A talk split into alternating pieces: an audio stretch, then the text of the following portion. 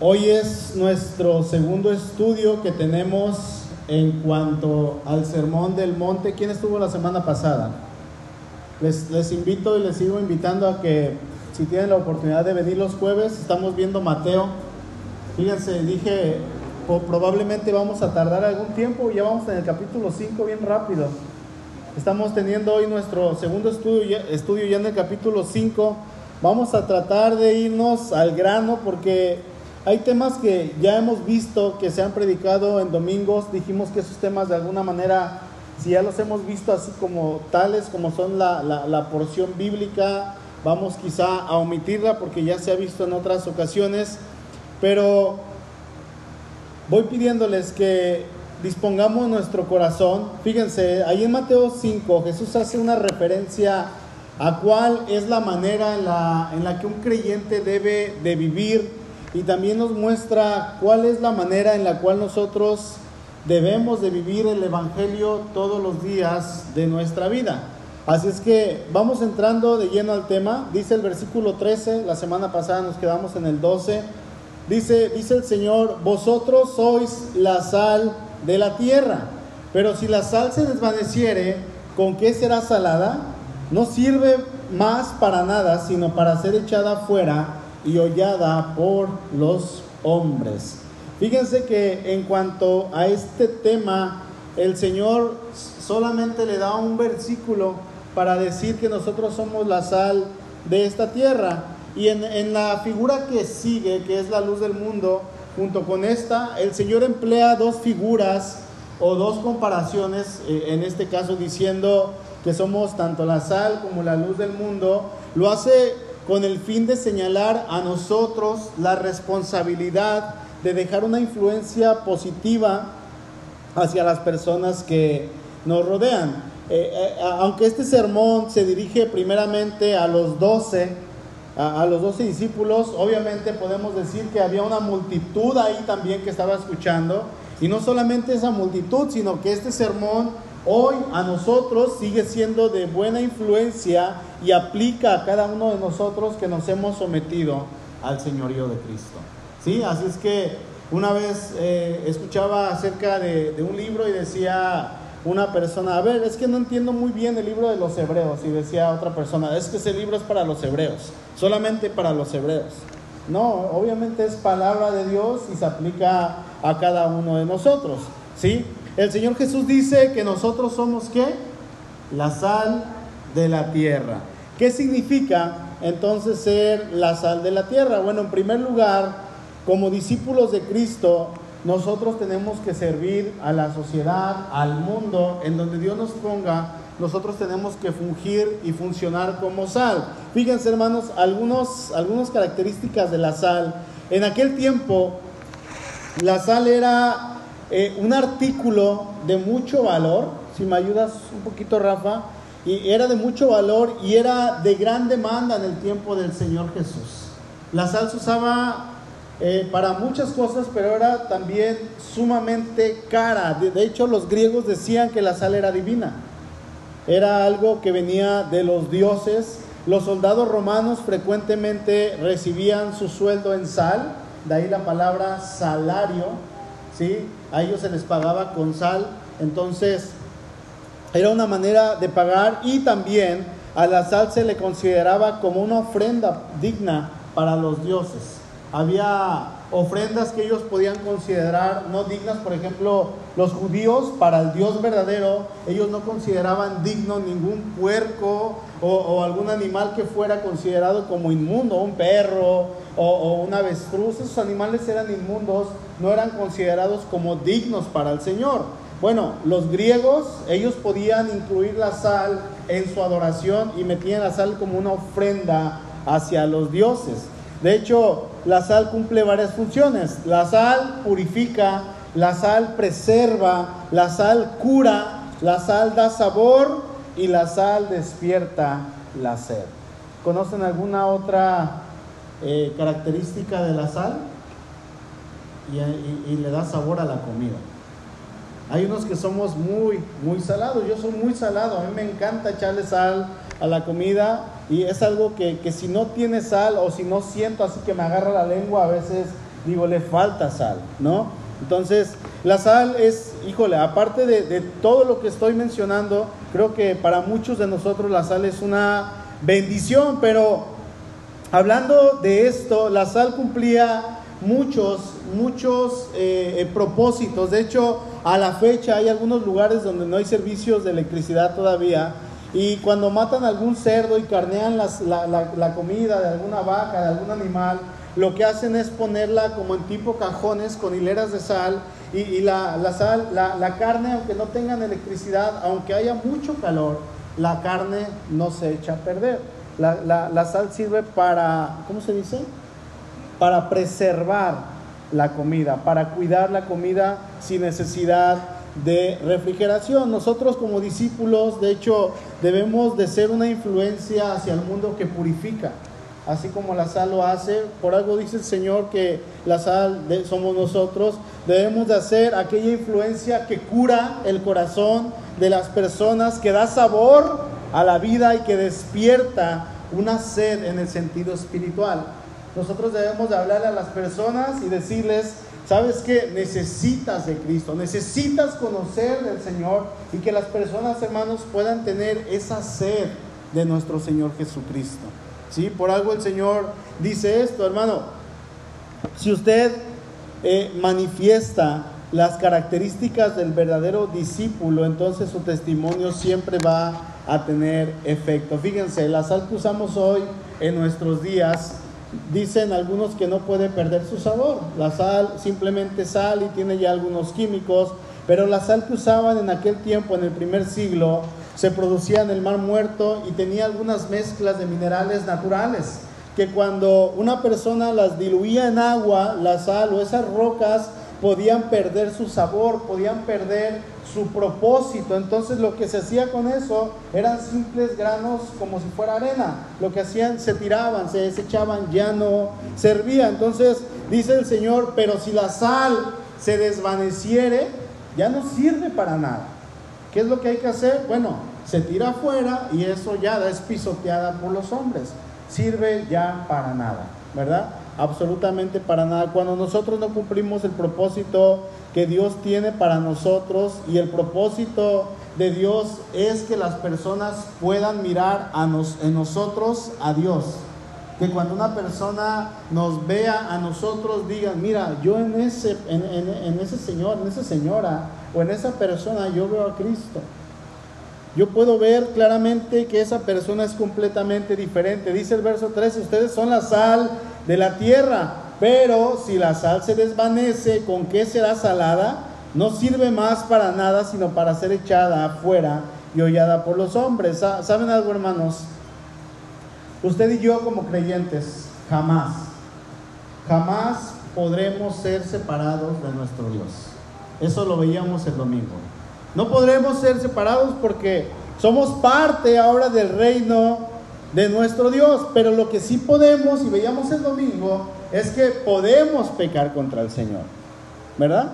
Eso sí podemos hacerlo, y esto va a causar que nosotros, en lugar de ser esa influencia, en lugar de ser esa sal para la tierra, lo que estamos haciendo es desvanecer, es diluir, hermanos, eso que Dios ha logrado eh, en nosotros y que nosotros hemos logrado cuando mantenemos nuestro testimonio, lo que va a pasar es que se va a desvanecer y algunas personas que le hemos estado compartiendo de Cristo, que hemos dado testimonio, que hemos tratado de aguantar en la fe, cuando nosotros fracasamos, ¿qué es lo que va a pasar? Aquellos que necesitan saber de Cristo van a decir, si así eres, si realmente no tienes convicciones, ¿para qué yo voy a la iglesia? ¿Para qué yo sigo adelante si ya vi que lo que tú me decías y me hablabas de una relación con Dios y me hablabas de que con Cristo son las cosas diferentes? Ya veo que no es cierto todo. Ya veo que todo pues viene a ser una mera emoción. Si tú eres así y me invitas a que yo sea como tú, mejor no lo voy a hacer. Eso va a causar si nosotros si en nosotros actuamos de esta manera, si la sal se desvanece con nosotros. Y es algo, hermanos, muy peligroso. ¿Saben por qué? Porque hay almas de por medio. Porque hay personas que dependen de que nosotros ahora sí que nos mantengamos. Obviamente el Señor va a traer esa salvación, pero nosotros debemos ser esa bendición, ese vínculo que las demás personas puedan tener para llegar a Cristo. Dios nos quiere usar a nosotros.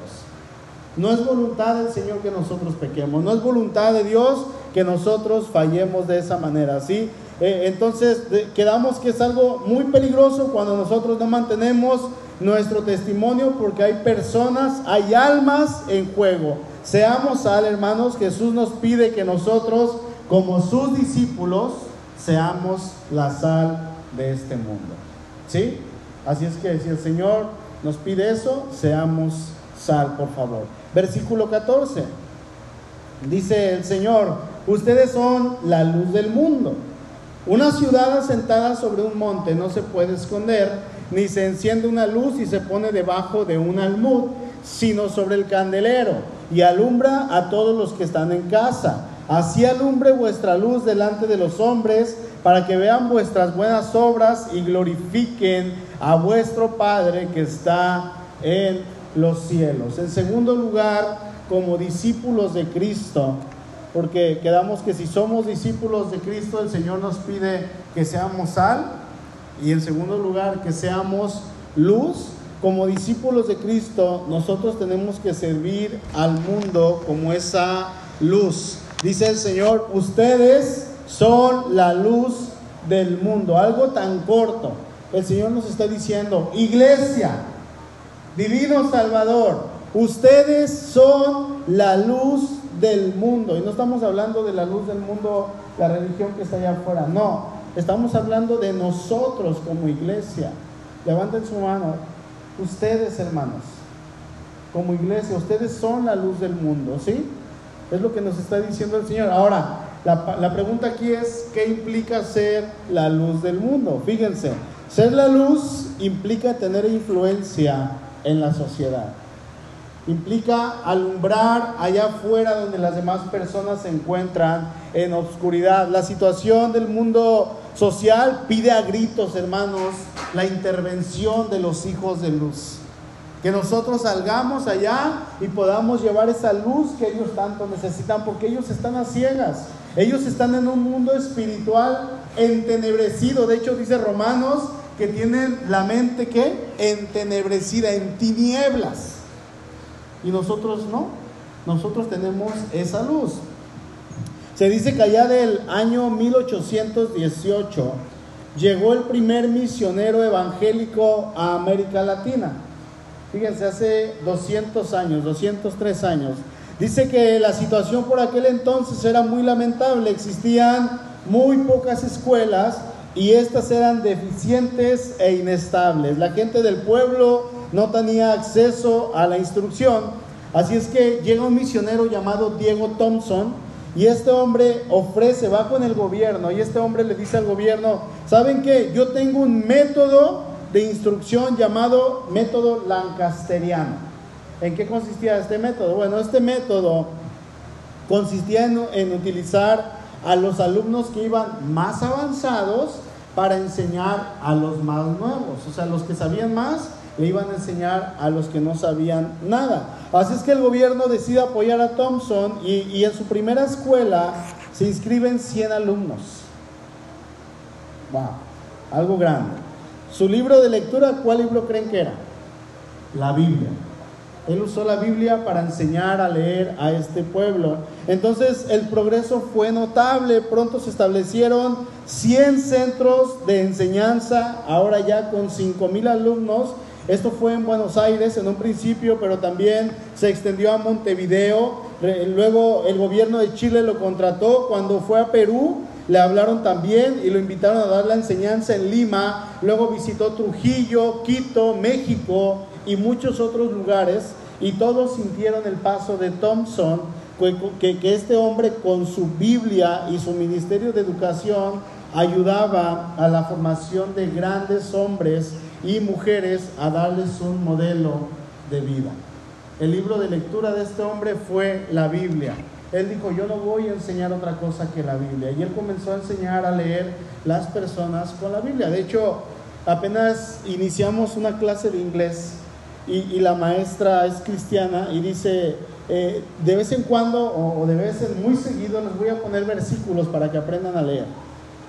Y nos está poniendo, ya vimos dos o tres versículos la semana pasada y estuvimos ahí checándolos y veíamos cómo en inglés nos estaba enseñando esta maestra a poder aprender, ¿verdad? A través de la Biblia. Y fíjense que eh, esto fue de mucha bendición. Obviamente con el paso de los años la educación fue creciendo y creciendo y creciendo. Y hermanos, ¿sabían que el modelo de enseñanza en cuanto a las clases que tenemos en las escuelas en muchos, muchísimos países de Latinoamérica, aquí en nuestro país y en otras partes del mundo fue tomado de la Biblia? La Biblia fue el primer libro de texto que en muchos países se utilizó. Así aprendían los laicos. Los hebreos ya lo habían practicado por miles de años antes. Ellos llevaban la Biblia y ellos tenían la Biblia como su modelo de enseñanza y en la Biblia estaba prácticamente todo lo que ellos iban a aprender, su historia, su cultura, su, su, su ¿cómo se dice? Eh, todas las leyes que ellos lo regían se encontraban en la Biblia. Entonces no, es, no era algo nuevo, los hebreos ya lo habían practicado y fíjense, tristemente hasta estos tiempos están sacando ya de casi todas las escuelas en todo el mundo la Biblia. Cuando la Biblia comenzó siendo el primer libro de texto que las personas conocieron, lo que en un futuro no muy lejano se va a traducir en una decadencia moral terrible. Y ya lo estamos viendo, ya está empezando ahora. Entonces, hermanos, eh, este hombre, Diego Thompson, comenzó siendo luz en ese pueblo.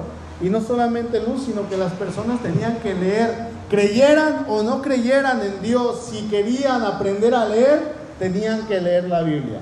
Y en el transcurso, en el progreso, obviamente hubo muchos convertidos hombres que más adelante fueron misioneros, fueron personas de renombre, personas que trajeron bendición a las naciones en las cuales ellos se encontraban. Y fíjense, ser luz no es alumbrar con una propia luz, sino es alumbrar a las demás personas con la luz de Jesús. Esa luz que no es de nosotros, pero ahora pertenece a nosotros. ¿Sí? Tenemos que hacer eso. Nosotros como seres humanos no tenemos luz propia. De nosotros, hermanos, no va a emanar nada. Lo único que va a emanar es pecado. Eso sí va a emanar y por montones. ¿Sí? De nosotros no emana nada. Lo que ahora debe emanar de nosotros es una luz que no es de nosotros porque viene de arriba. Es la luz de Jesús que ahora sí pertenece a nosotros y nosotros tenemos que compartir de esta luz a las demás personas. Dice Juan capítulo 1, verso 9, aquella luz verdadera que alumbra a todo hombre venía a este mundo. ¿Quién es esa luz? Jesús. Esa es la luz que tú y yo ahora tenemos.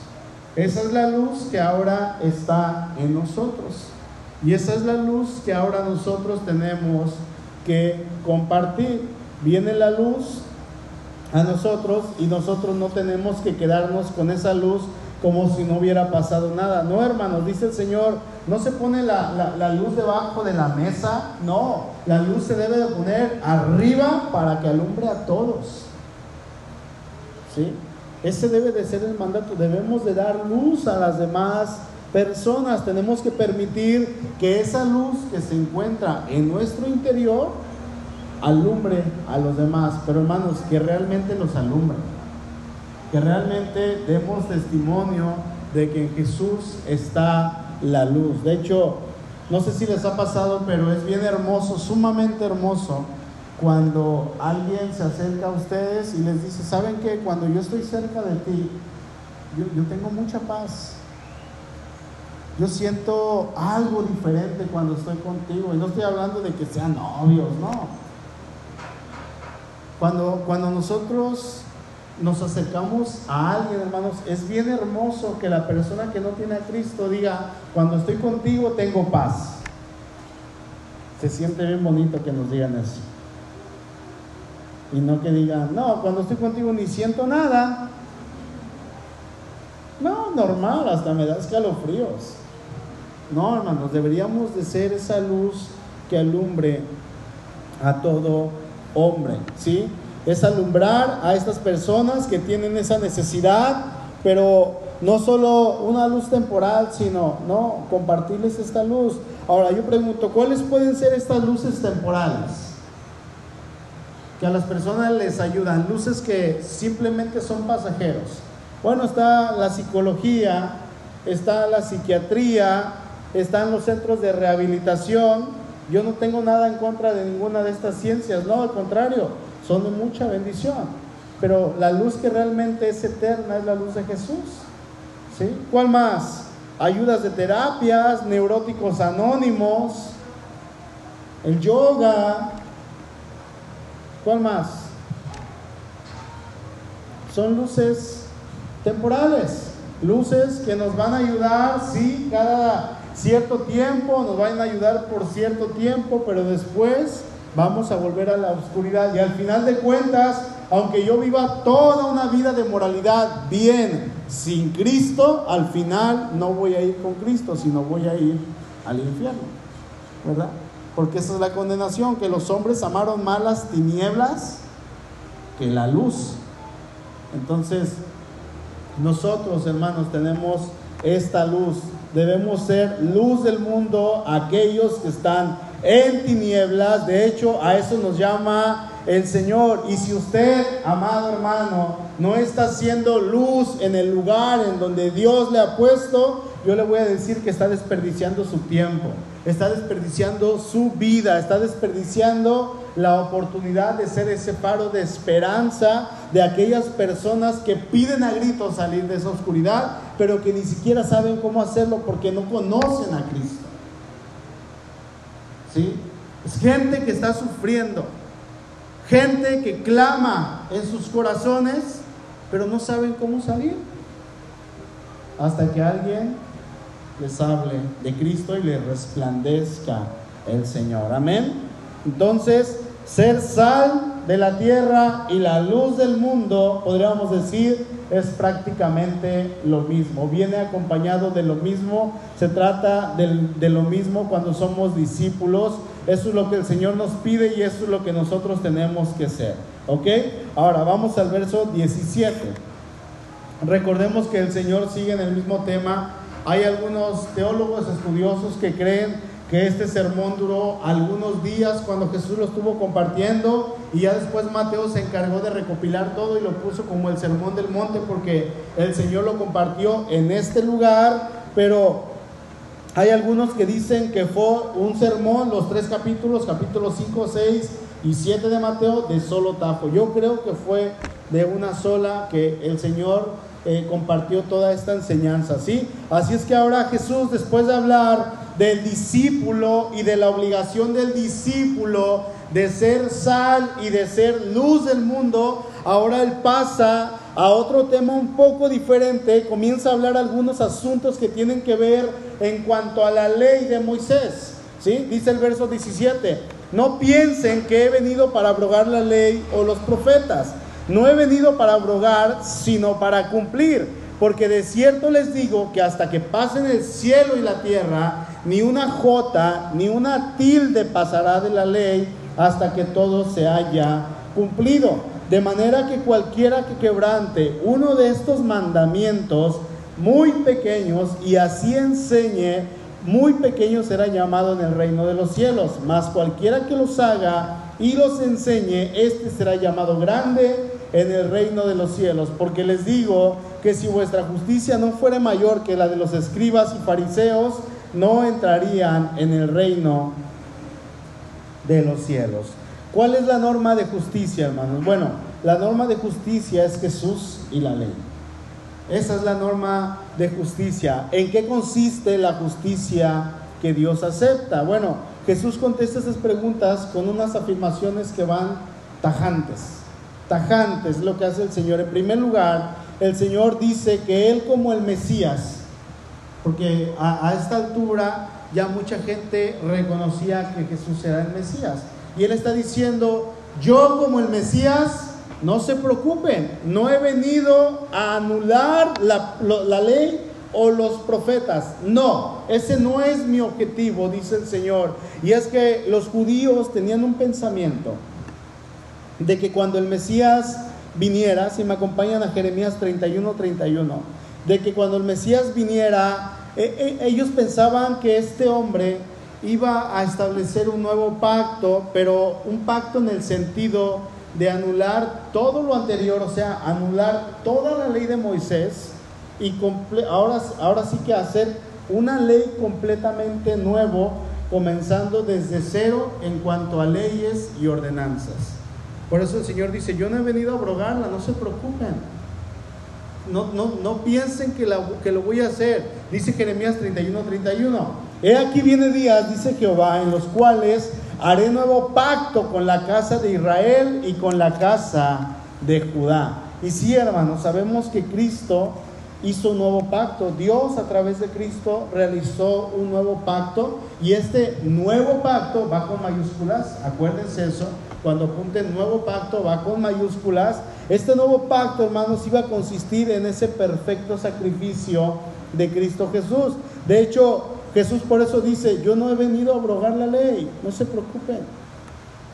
O sea, tranquilos, había gente que estaba temerosa y decían, es que cómo el Mesías va a quitar la ley, nos va a quitar a Moisés. No, no lo iba a hacer. Moisés, ahora sí que la ley de Moisés era lo que regía, era la base del pueblo. Y hasta la fecha, Moisés, la ley, sigue siendo la base para los judíos. Pero Jesús dice, yo no vengo a eso, yo vengo a cumplir la ley. La voy a cumplir, ¿sí? Entonces, la ley de Moisés iba a seguir. De hecho, dice ahí en Colosenses 2, 17, que todo lo que está en la ley, o sea, en el Antiguo Testamento, era solamente una sombra de aquello que iba a devenir, era un prototipo, era solamente como un anticipo de aquello. Dice Colosenses 2, eh, todo lo cual es sombra de lo que ha de venir, pero el cuerpo es de Cristo. Era como una antesala de Cristo, eran eh, todos aquellos sacrificios, el tabernáculo, las profecías, los utensilios del altar. ¿Qué más estaba en la ley? Todo lo que se habló del Mesías. ¿Qué más? Recuerden que pueden participar.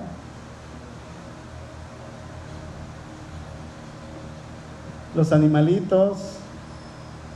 Todo esto el sacerdote, el sumo sacerdote, las vestiduras, todo lo que cada una de las vestiduras traía encima el sacerdote era un antitipo, era una antesala, era un prototipo de aquel que iba a devenir, que es Cristo, ¿sí? De hecho, nosotros decimos que somos una iglesia neotestamentaria. ¿Sí? ¿Saben qué quiere decir esto? Bueno, neotestamentaria es que estudiamos y que creemos obviamente en el Nuevo Testamento. ¿sí? Pero hermanos, nosotros no podemos tener el Nuevo Testamento sin el Antiguo Testamento. ¿Sabían eso? No podríamos. ¿Por qué? Porque en el Nuevo Testamento nosotros vemos el cumplimiento de todo lo que está escrito en el Antiguo Testamento. Y si no tuviéramos, si solamente tuviéramos el Antiguo Testamento, no tendríamos la revelación completa porque la revelación completa se encuentra cuando Cristo Jesús viene a esta tierra, ¿sí? Es por eso que decimos que en Cristo se completa todo. Todo el Antiguo Testamento está, está reflejado en el Señor Jesucristo. Es por eso que él mismo dice, yo he venido a cumplir todo lo que está escrito en Moisés, en la ley, en los profetas, en los salmos, en cantares, en todo el Antiguo Testamento, yo lo voy a cumplir. Todo eso soy yo. Todo eso habla de mí. Y fíjense, hablando de la ley, la ley se divide en tres aspectos. Bueno, ¿cuáles son estos tres aspectos? Son las leyes ceremoniales o las leyes religiosas. ¿Cuál otra? ¿Saben? Ya lo leyeron. Trampa, Rafa, no me ayudes. Las leyes civiles y las leyes morales. En eso está dividida, dividida la ley, ¿sí? Y Jesús vino y cumplió esto a la perfección, ¿sí? Y no era que, Dios iba a escribir una nueva ley eh, eh, para, para hacer todo nuevo, no, sino que el Antiguo Testamento, hermanos, podríamos decir, si, Jesús vino a, a, cancelar la ley y abrogar la ley, entonces el Antiguo Testamento perdería valor, ya no nos serviría. Pero yo pregunto, ¿el Antiguo Testamento es vigente todavía? Por supuesto que sí. Todos los domingos seguimos leyendo. Ahorita en el devocional estamos leyendo Deuteronomio. Sí, y, y, creo que no falta el hermano, la hermana que todos los días lee un salmo. ¿Quién lee un salmo todos los días? Bueno, y no falta el que dice, bueno, Proverbios tiene 31 capítulos, voy a leer un capítulo por día y así leo 12 veces Proverbios al año, ¿no? Entonces está en el Antiguo Testamento. El Antiguo Testamento es completamente vigente y sabemos que aunque hay algunas cosas que el Señor cumplió y en nuestros días ya no es necesario llevar, como por ejemplo, ¿qué? ¿Qué, qué ya no es necesario hacer en cuanto a la ley? Sacrificios, ¿qué más? El velo. Bueno, el velo era algo que se usaba en el, en el Nuevo Testamento, en las iglesias, pero no, no en el Antiguo. La circuncisión, esa es una muy buena. ¿Qué más?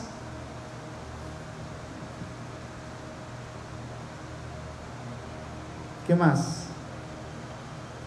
Los animalitos se llevaban al altar con el sumo, bueno, con los sacerdotes y los sacrificaban y hacían cierto ritual, regaban la sangre. Todo esto, hermanos, ya no es necesario. ¿Por qué? Porque ahora Dios envió al Cordero al Cordero de Dios que quita el pecado del mundo, que fue sacrificado por nosotros y ya no es necesario hacer esto, hacer todos los rituales del perdón que se hacían. ¿Por qué? Porque ahora tenemos perdón de pecados a través de Cristo Jesús, las fiestas anuales, todas estas fiestas que se hacían tres fiestas en el año, ya no son necesarias. El hecho de que el sumo sacerdote entrara una vez al año al lugar santísimo y pidiera perdón y, e hiciera expiación por los pecados de todo el pueblo, ya no es necesario. ¿Por qué? Porque dice ahí en Hebreos 4, ¿se acuerdan? El verso 16 dice, acerquémonos pues al, al trono de la gracia. ¿Cómo dice? Acerquémonos pues confiadamente ante el trono de la gracia en el cual vamos a hallar misericordia, ¿verdad? Y oportuno socorro. Podemos, hermanos, entrar libremente ante la presencia del Señor. Ya no necesitamos un sumo sacerdote, porque nuestro sumo sacerdote, que es Cristo, Él dice que entró una vez y para siempre, ¿verdad? En este lugar. Y ahora a través de Él nosotros podemos ir en cualquier momento sin el temor, sin el miedo a ser fulminados. Hermanos, Cristo llevó a la perfección la ley y la cumplió. Él la cumplió. Podemos decir entonces que las leyes ceremoniales o las leyes religiosas, Cristo las llevó en su carne, literalmente. Cuando Él fue ofrecido como un sacrificio, cuando Él fue llevado al matadero como un cordero. ¿sí? Ahora, por el otro lado, la ley sigue vigente porque en cuanto a los otros dos aspectos que quedan, ¿Cuáles son? Las leyes civiles y las leyes morales todavía están. Hermanos, el estándar de la moralidad para el ser humano, ¿saben quién es? Dios. Sin Dios no hay moralidad. Todo sería inmoral, todo sería pecado, todo sería algo sumamente terrible, porque el hombre no tendría un estándar para detenerse, el hombre no sabría cómo detenerse ni cuándo parar. Es Dios el estándar de la moralidad. Dios en su ley nos dice, fíjense, honra a tu padre y a tu madre. ¿Conocemos ese mandamiento? ¿Sí? Pregunto, ¿ya no es vigente? Es vigente. Es vigente. Respétame que soy tu madre, le dice la mamá al hijo. Respétame que soy tu padre, dice el papá. Y el papá, por regular, ¿verdad? Es el que más da nalgas. A veces la mamá también. Y la promesa está que dice para que tus días se alarguen en la tierra que Jehová tu Dios te da y la ley del Señor, fíjense, los estándares de moralidad, hermanos, nos siguen diciendo y están claramente en los diez mandamientos. Son los estándares de moralidad para nosotros. ¿Cuáles son? No matarás. Matar sigue estando mal. ¿Sí? Sigue estando mal. No es bueno ni nunca va a ser bueno matar. No cometerás adulterio. Sigue estando mal el adulterio. Robar. No hurtarás. Sigue estando mal el robar. ¿A quién le caen bien los ladrones? ¿Qué pasa en la Ciudad de México con los ladrones? Los lincha la gente, ¿verdad? Porque no son bien recibidos. ¿Qué pasa cuando alguien es cachado en el adulterio? Bueno, puedo regular ahí un muerto también, si no es que los dos. Willy, Willy defiende a los ladrones. Tengo que contarlo, Willy, porque ya animó que te deje así. Vas a quedar como el malo. Una vez fuimos de viaje y íbamos un grupo de jóvenes y este y resulta que un joven se salió a la calle, estábamos en la casa de, una persona que nos recibió y, un, joven se salió a la calle, a la banqueta así de la casa, se cruzó y estaba hablando por teléfono de una manera tranquila y normal. Entonces eh, resulta que de repente era noche, eran como las 11 y este joven estaba hablando por teléfono y pasa una persona por atrás y le arrebata el teléfono a este chico y se echa a correr. Entonces este joven agarra y tenía unas manos, unas grandotas, y lo alcanza a agarrar y lo pesca y lo jala y lo tira al piso. Entonces el otro se empezó a forcejear y empezó a patalear y el otro también lo empezó a agarrar y, no lo quería dejar ir. Y sale otro joven también eh, eh, eh, de la iglesia y, dice, ¡Ey, deja a mi compa! Y se le va también al ladrón. ¿No? Entonces el ladrón, pues ya lo estaban chacaleando, pobrecito, lo estaban agarrando entre dos y, ya decía, ya déjenme ir, déjenme ir, y los otros pues estaban acá en su carne, se les salió un poquito lo anticristiano y estaban golpeándolo ya para que eh, eh, pues aprendiera la lección, ¿verdad? Una, disciplina en el Señor. Y, y de repente sale Willy y Willy ve que el pobre ladrón lo están golpeando. ¿Y a quién cree que defendió el Willy? Al ladrón. Se metió entre los dos chicos y agarró y abrazó al ladrón.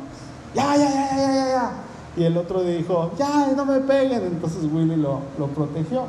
¿No? Obviamente el Willy ahí fue un héroe para el ladrón. ¿Sí? Y los otros querían hacer justicia por su propia mano. Hoy podríamos decir es que es algo que a lo mejor todos hubiéramos hecho porque a quién le hubiera gustado que le roben algo, ¿no? Entonces, pero no es que Willy esté a favor de los ladrones, no, lo defendió de que le hicieran algo peor, ¿verdad? Robar sigue estando mal, sigue estando mal. No hablarás falso testimonio contra tu prójimo. El hacer chismes sigue estando mal y sigue diciendo la ley, no codiciarás la casa de tu prójimo, ni codiciarás la mujer de tu prójimo. El codiciar, el desear algo que no es de nosotros sigue estando mal. ¿Sí? La ley moral de Dios, hermanos, sigue vigente para nosotros. Aunque Cristo vino y cumplió la ley ceremonial, la ley religiosa, que ya no es necesario hacer sacrificios, ni esperar que el sumo sacerdote entre al altar cada, cada año, ni llevar ciertas cosas, ni hacer rituales de purificación, nada de eso. Si una persona estaba, una mujer estaba en sus días, era inmunda durante esos días que estuviera en su periodo y luego tenía que esperar otros días para purificarse y luego al final ya quedaba pura y casi, casi volvía a tener su periodo. ¿Verdad? Cristo ya cumplió todo eso. ¿Sí? La ley moral sigue. Ahora, bueno, quiero preguntar, ¿estos mandamientos están vigentes? Sí. ¿Ya caducaron? No, para nada, siguen todavía vigentes. No pueden caducar porque son principios, son mandamientos eternos y nosotros como seres humanos debemos de cumplirlos todos los días. Aunque estoy seguro que todos los días lo rompemos también. Todos los días rompemos uno o dos, y dice ahí en Gálatas que si rompemos uno solo, ya rompimos toda la ley. Y entonces ya no hay perdón para nosotros, porque hemos roto la ley y el quebrantar la ley se paga con sangre. Pero ¿saben qué? Ya hay alguien que pagó, se llama Jesucristo. Entonces, si pecamos, veíamos el domingo, abogado tenemos para con el Padre a Jesucristo el justo. ¿Sí? Ahora, la ley civil también está vigente. En aquel tiempo eran leyes que se tenían que regir en el pueblo, leyes que tenían que ver con la sociedad, leyes que tenían que ver con, mi, vida en casa, mi vida en comunidad, mi vida con mi familia, con mis vecinos, con mi jefe, con, los esclavos. Eran leyes que eran respecto al pueblo, a la sociedad en ese momento. Hoy en día, hermanos, estas leyes como sociedad de igual manera siguen vigentes. ¿Sí? Siguen todavía. De hecho, hay algunas de estas leyes que están en la Biblia, en Éxodo o en Levítico o en Deuteronomio, que están, eh, eh, que, son leyes que usan los abogados, que están en los códigos civiles de nuestro país. Ahí están, son leyes que todavía están vigentes. No podemos simplemente hacer como que no existen, porque otra vez como sociedad nos corromperíamos totalmente cosa, hermanos, que ya estamos viendo allá afuera. Y saben que la cosa va a empeorar porque es necesario que así acontezca, que todo esto empeore, que todo esto cada vez vaya más y más grave, que sea más corrompido, que el hombre niegue a Dios. Es necesario que el hombre diga, Dios no existe. ¿Por qué? Porque de esta manera se va a ahorrar muchos pensamientos de culpabilidad, de esta manera no va a tener un, alto moral que le diga hasta aquí estás mal.